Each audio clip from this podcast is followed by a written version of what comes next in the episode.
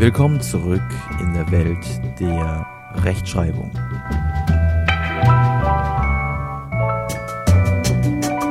Späte Rechtschreibförderung Teil 2 oder von Rechtschreibregeln, Rechtschreibmustern und Rechtschreibstrategien.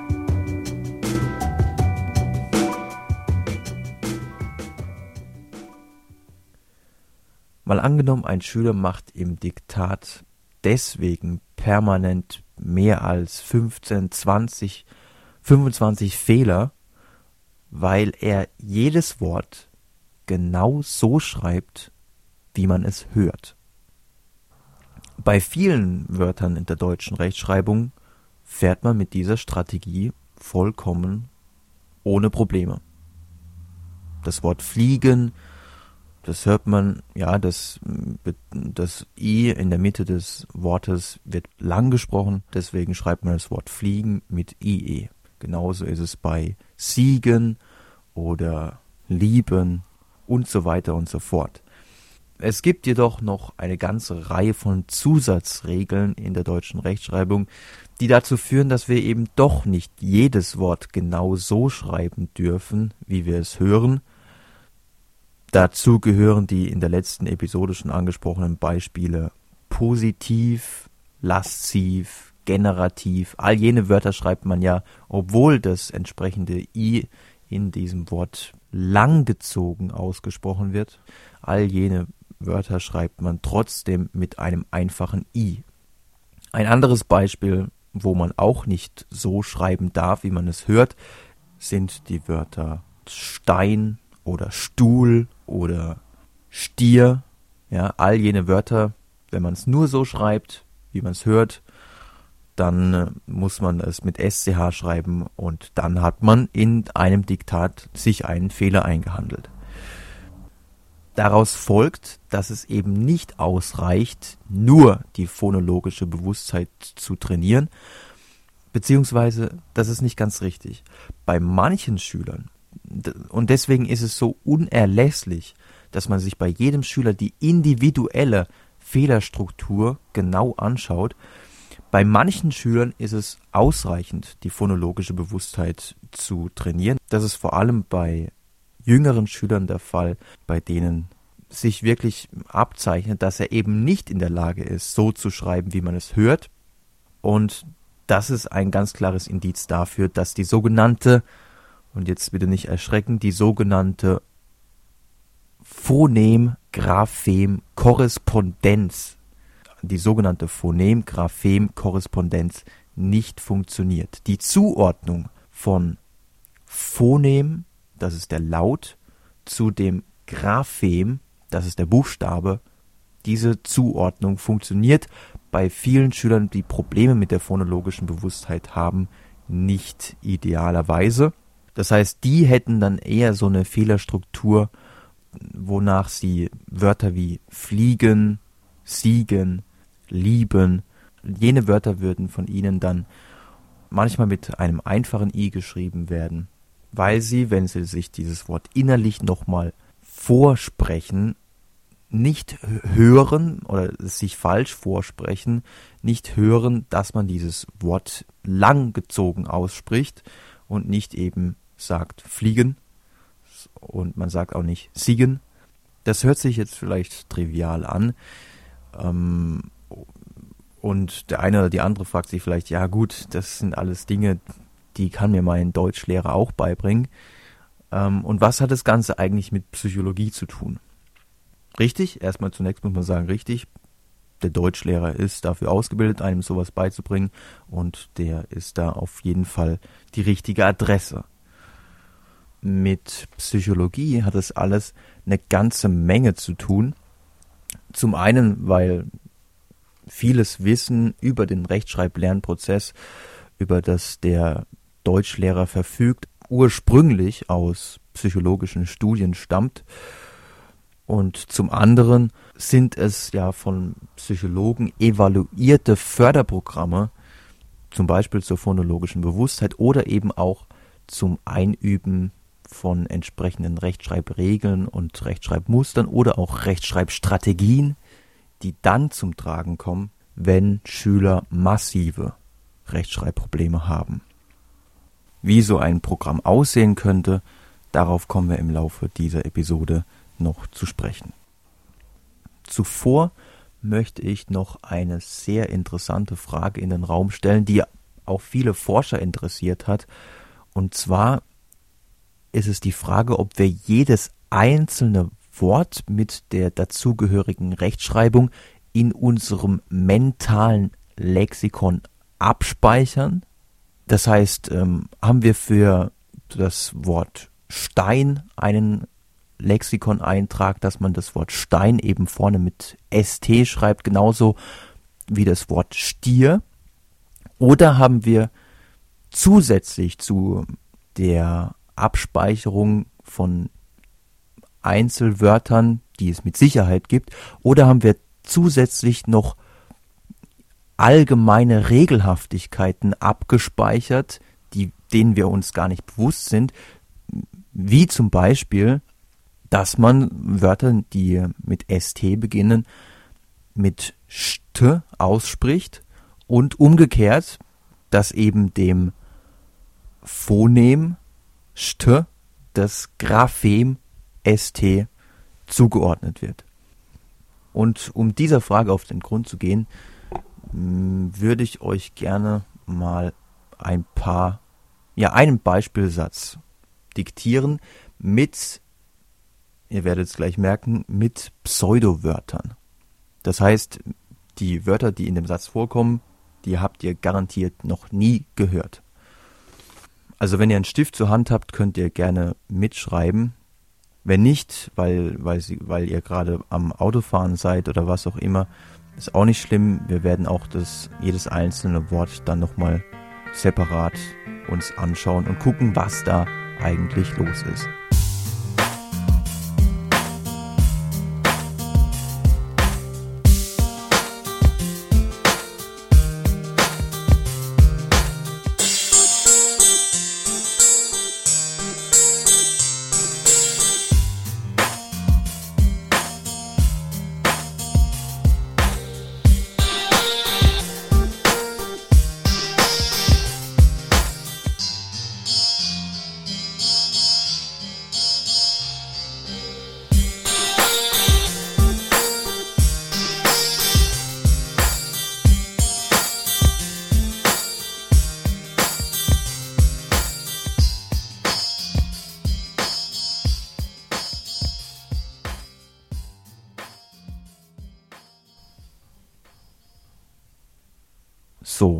Diktat beginnt und keine Sorge, es gibt keine Noten. Ich lese den Satz einmal vor, wie in der Schule, und dann gehen wir ihn nochmal Stück für Stück durch. Wir mieben die Stone und verdalten die prative Soline. Nochmal. Wir mieben die Stone und verdalten die prative Soline. Jetzt nochmal Stück für Stück. Wir mieben die Stone und verdalten die prative Soline. Mal abgelöst davon, was auch immer das bedeuten möchte, schauen wir uns jetzt mal die einzelnen hier genannten Wörter an. Wir mieben, ja, wie würden Sie oder wie haben Sie das Wort mieben geschrieben? Also vor allem mit IE oder mit I. Und ich gehe mal davon aus, dass die meisten Leute es mit IE geschrieben haben, ja. Was ja auch eine richtige Phonem-Graphem-Zuordnung ist in dem Fall schreiben wir Mieben genauso wie Fliegen oder Siegen mit IE. Dann die Stone. Die Stone ist genau das Beispiel, von dem wir gerade gesprochen haben. Jetzt können Sie sagen, ah, du hast uns ja da schon subbewusst beeinflusst. Das, in der Psychologie würden wir sagen, wir wurden, dass ich euch da geprimed habe, dass ich das also zuvor schon angesprochen habe. dass man bei dem Phonem st am Wortanfang eben in der Regel st schreibt und ja, deswegen würdet ihr jetzt sagen, Stone, ja, das habe ich oder würde ich mit st vorne schreiben. Okay, aber nächstes Wort. Wir mieben die Stone und verdalten die Prative Soline. Wie würdet ihr verdalten schreiben? Vorne mit F oder mit V? Und ich gehe davon aus, die meisten würden das Wort vorne mit V schreiben. Denn das ist eine der Regeln der deutschen Rechtschreibung. Ein Rechtschreibmuster, diese Vorsilbe, fair oder vor, diese Vorsilbe wird mit V geschrieben. Am Klang, also an dem Phonem, kann man das schon mal gar nicht erkennen, denn das fair von verdallen klingt ja genauso wie das fair von fertig, was ja bekanntlich mit F geschrieben wird.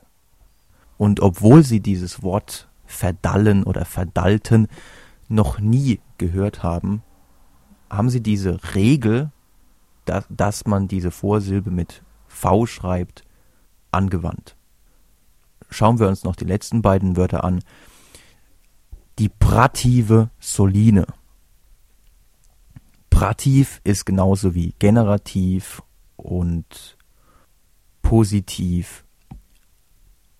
Ich nehme an, auch Sie hätten dieses Wort Prativ hinten mit einem einfachen i geschrieben, weil Sie diese Regel subbewusst, implizit abgespeichert haben, wenn ich sie darauf ansprechen würde und sie mir die erklären müssten, warum sie das so machen, dann würde ihnen das wahrscheinlich ziemlich schwer fallen.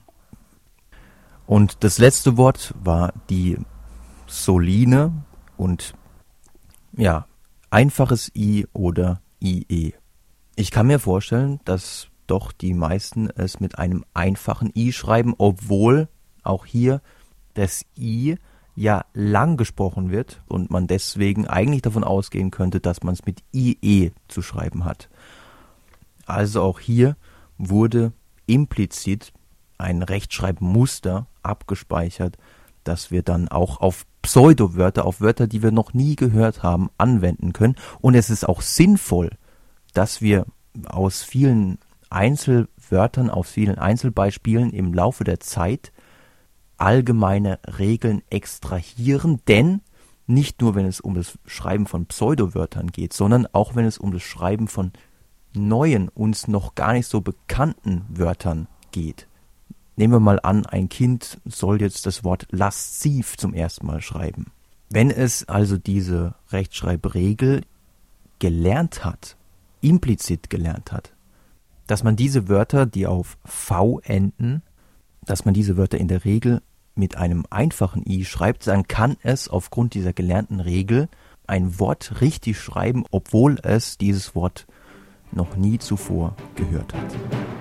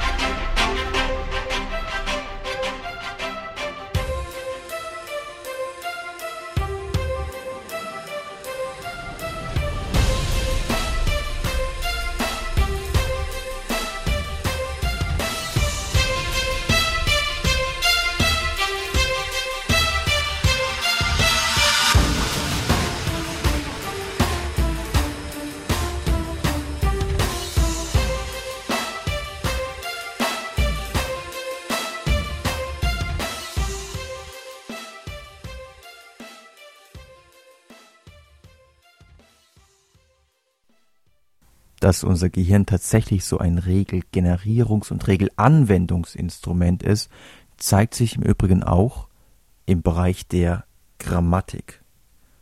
Denn auch hier kann man ja die Frage stellen, ob wir zu jedem einzelnen Wort, nehmen wir jetzt mal als Beispiel das Verb kapieren, ob wir zu jedem einzelnen Wort die dazugehörigen Grammatikformen, also die entsprechende Präteritumform er kapierte und die Perfektform er hat kapiert, haben wir auch für diese Dinge jeweils einen eigenen Lexikon-Eintrag oder haben wir stattdessen, beziehungsweise man muss wohl eher sagen, ob wir darüber hinaus, ja, je häufiger wir bestimmte Worte nutzen, desto wahrscheinlicher ist es, dass wir dann auch wirklich dafür einen einzelnen spezifischen Lexikon-Eintrag haben. Aber die Frage ist, ob wir darüber hinaus noch die allgemeinen Bildungsregeln der Grammatik abgespeichert haben und ob wir zum Beispiel auch die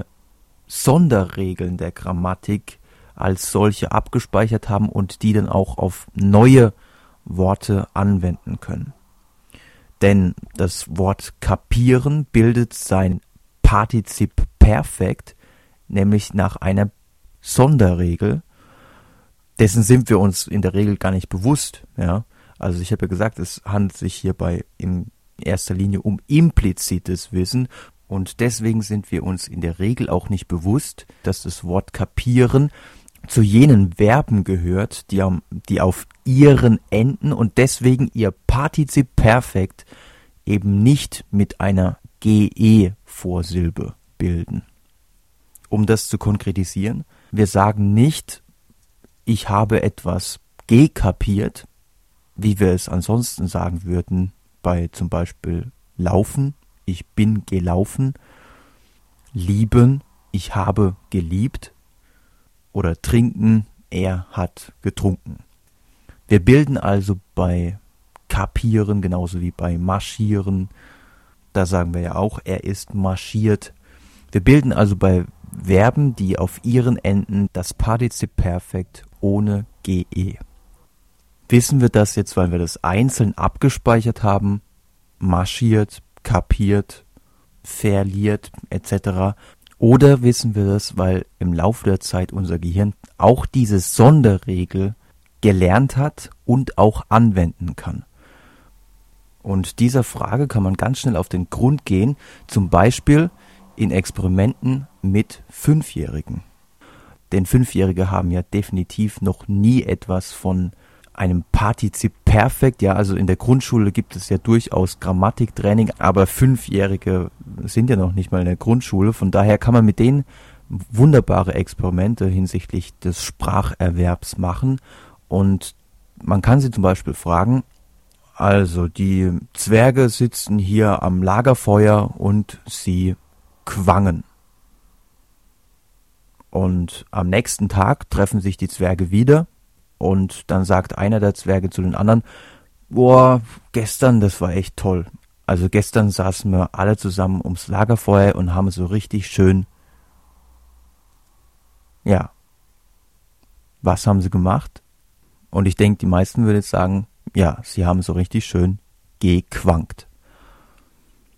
Und genauso kann man einen Fünfjährigen oder eine Fünfjährige dann fragen, ja, die Zwerge sitzen zusammen und sie partieren.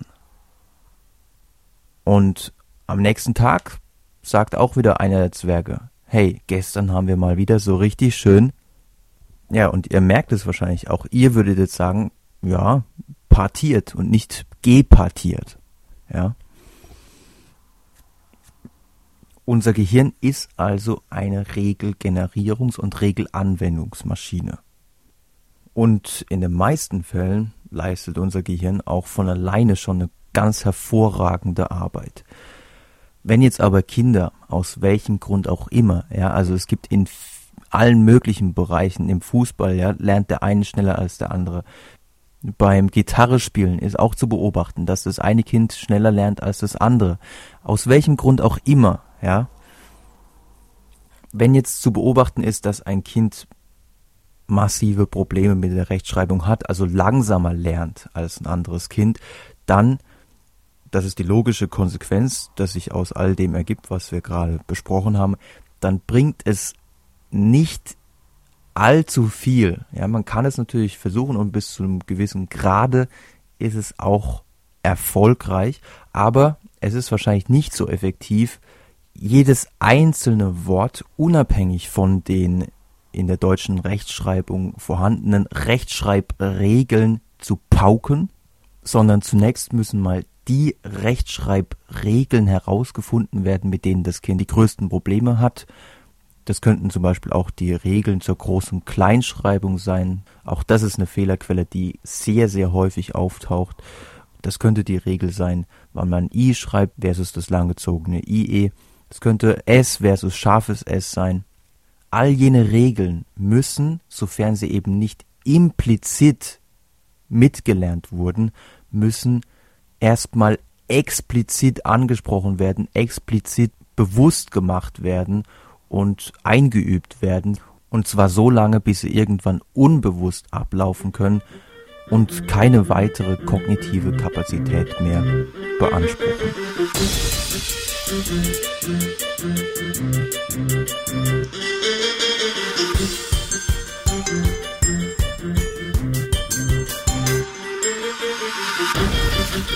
Música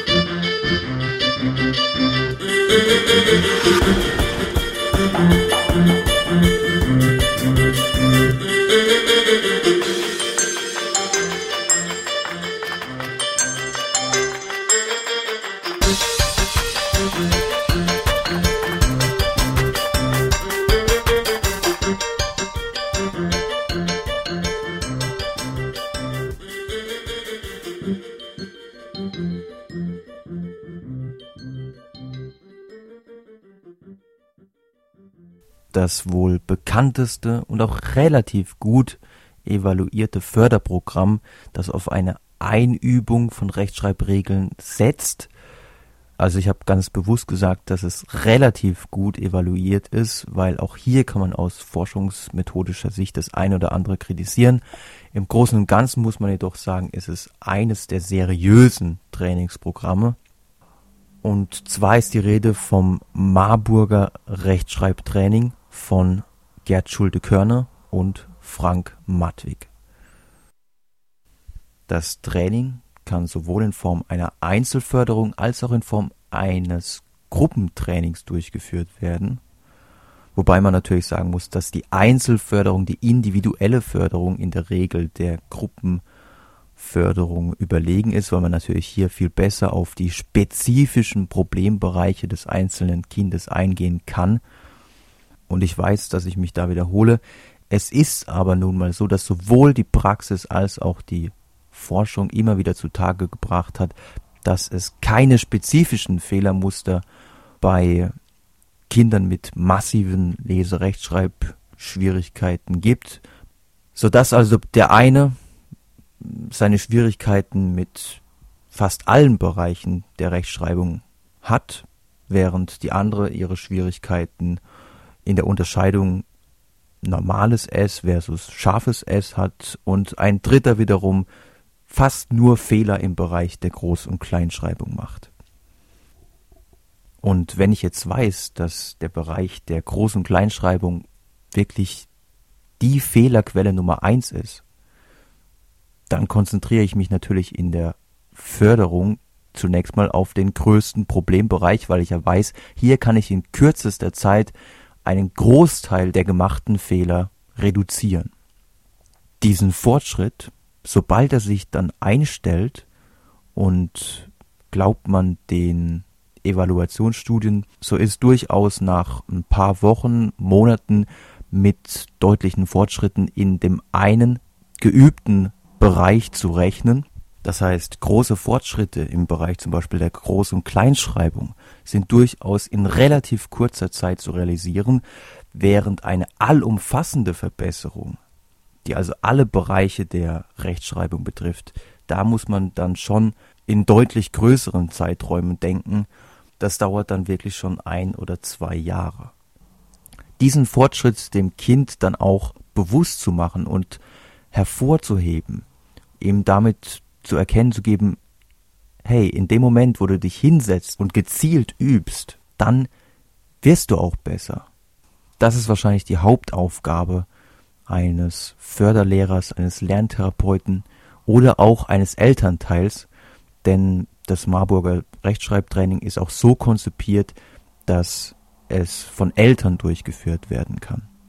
Wenngleich mit deutlich höherer Effizienz zu rechnen ist, wenn die das Training durchführende Person über Expertise im Bereich der Rechtschreibregeln verfügt. Daher sind wahrscheinlich mit die besten Förderlehrer, die man bekommen kann, eigentlich die Deutschlehrer. Die sind allerdings häufig nicht so leicht zu bekommen, weil die haben ja schon einen Job.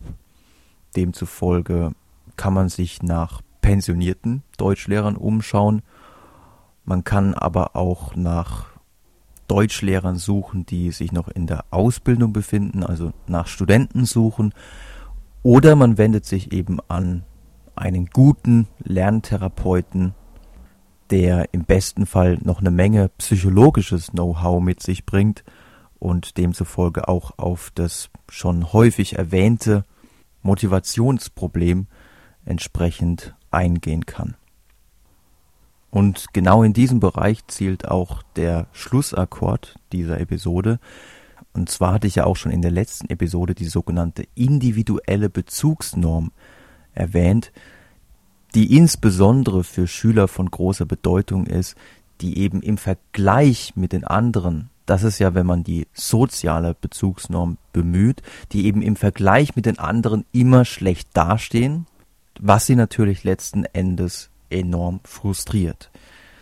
Daher ist es so wichtig, dass wenn man mit einem Kind zum Beispiel jetzt im Bereich der Groß- und Kleinschreibung trainiert und dann das Kind eventuell wieder eine Sex nach Hause bringt, obwohl im Bereich der Groß- und Kleinschreibung jetzt deutlich weniger Fehler gemacht wurden, aber dennoch in den anderen Bereichen immer noch so viele Fehler gemacht werden, dass man natürlich jetzt hier ganz klar hervorhebt, welcher Fortschritt im Vergleich zu früher schon erreicht wurde.